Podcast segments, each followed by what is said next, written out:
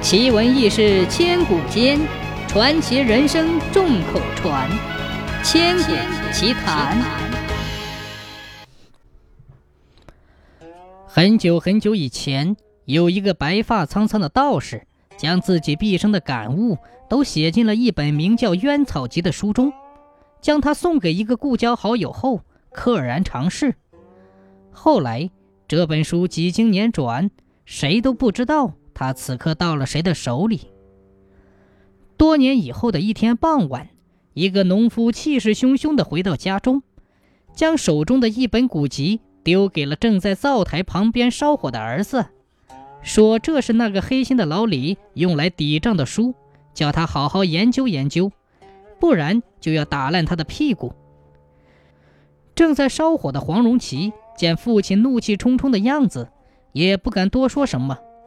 他一边气愤李叔叔的无赖，一边看向手中的书。只见封面上有三个大字“冤草集”。当他翻开第一页，就立马被上面的内容给吸引了。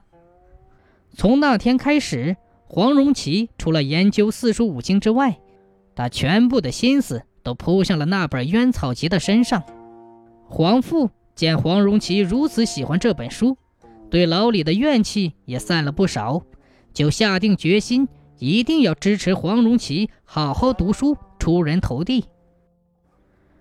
转眼间四五年过去了，黄荣奇顺利考中了秀才和举人，只待进京赶考，考中进士，光宗耀祖。就在这个紧急的关头，黄荣奇的父亲突然病倒了，家中的积蓄很快消耗一空。黄荣奇只好四处借钱为父治病。一个月后，村里的大多数人家都被黄荣奇借过了一次钱，说什么也不肯再借给他。黄荣奇多次尝试无果，只能回到家中唉声叹气。这时，黄荣奇的父亲无意间向他提起，他们家在外镇有个远房亲戚，或许可以接济一下他们。黄荣奇和父亲打听清楚那家远房亲戚的具体情况之后，就匆匆收拾好行李，带着他最喜欢的烟草集出发了。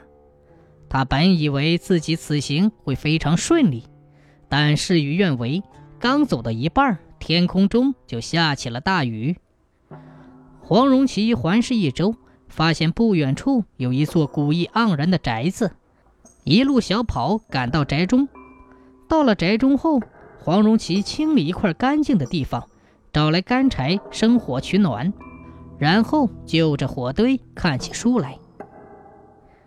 不知道过了多久，黄荣奇听到门口传来一声响动，他扭头一看，是一个农夫模样的人推开大门走了进来。农夫看到黄荣奇之后，眼中闪过一丝异常强烈的杀意。黄荣奇见农夫身上湿漉漉的，就邀请他过来一起烤火。农夫闻言，立马转过身来，倒着走到黄荣奇身边坐了下来。黄荣奇心中一惊，不动声色地将手中的烟草集放到了自己背后。农夫发现黄荣奇的小动作后，也不恼，而是问黄荣奇为何借宿在这荒宅之中。黄荣奇将父亲病重、自己前去借钱的事情如实相告。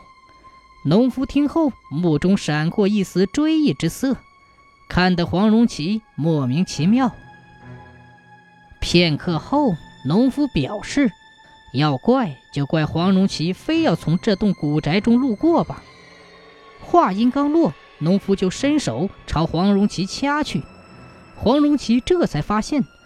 农夫的身上只有漆黑的骨头，没有一丝血肉。再联想刚才农夫倒着走路的怪状，以及渊草集中的记载，他再次印证了心中的猜测。一念至此，黄荣奇反过手，将手中的渊草集撕成了两半。渊草集瞬间发出强烈的金光，朝着农夫射去。农夫被射中后，身上的漆黑之色开始消失不见。而取而代之的是一片洁白。他软趴趴地倒在地上，看起来再也没有任何攻击的能力。黄荣奇看到这一幕，不由得放下心来。农夫问黄荣奇：“手中拿的什么书？为何有如此威力？”黄荣奇将自己得到并研究烟草集的事和盘托出。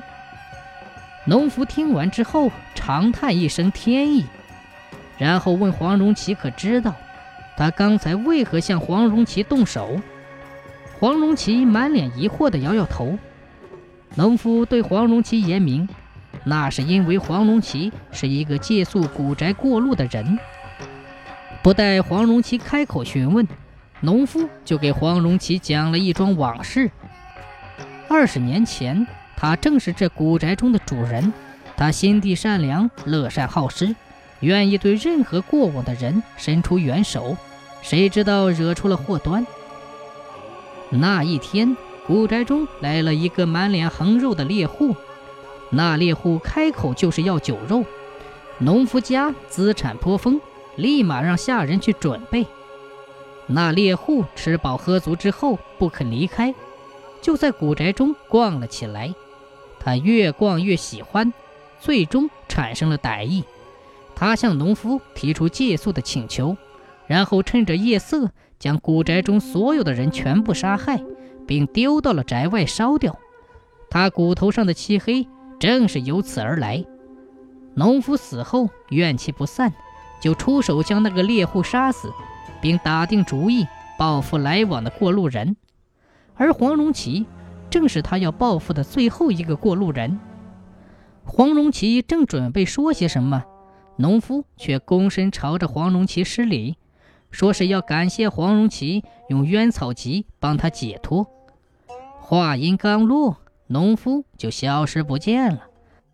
黄荣奇见外面的雨也停了，立马出发赶路。后来，黄荣奇顺利借到钱，治好了父亲的病。并凭借一身的本事考中了二等进士，在京城中娶妻生子，并将父亲接过去照顾，日子过得幸福美满。只是没有人知道，黄荣奇闲暇的时候为何总盯着那本《冤草集》发呆。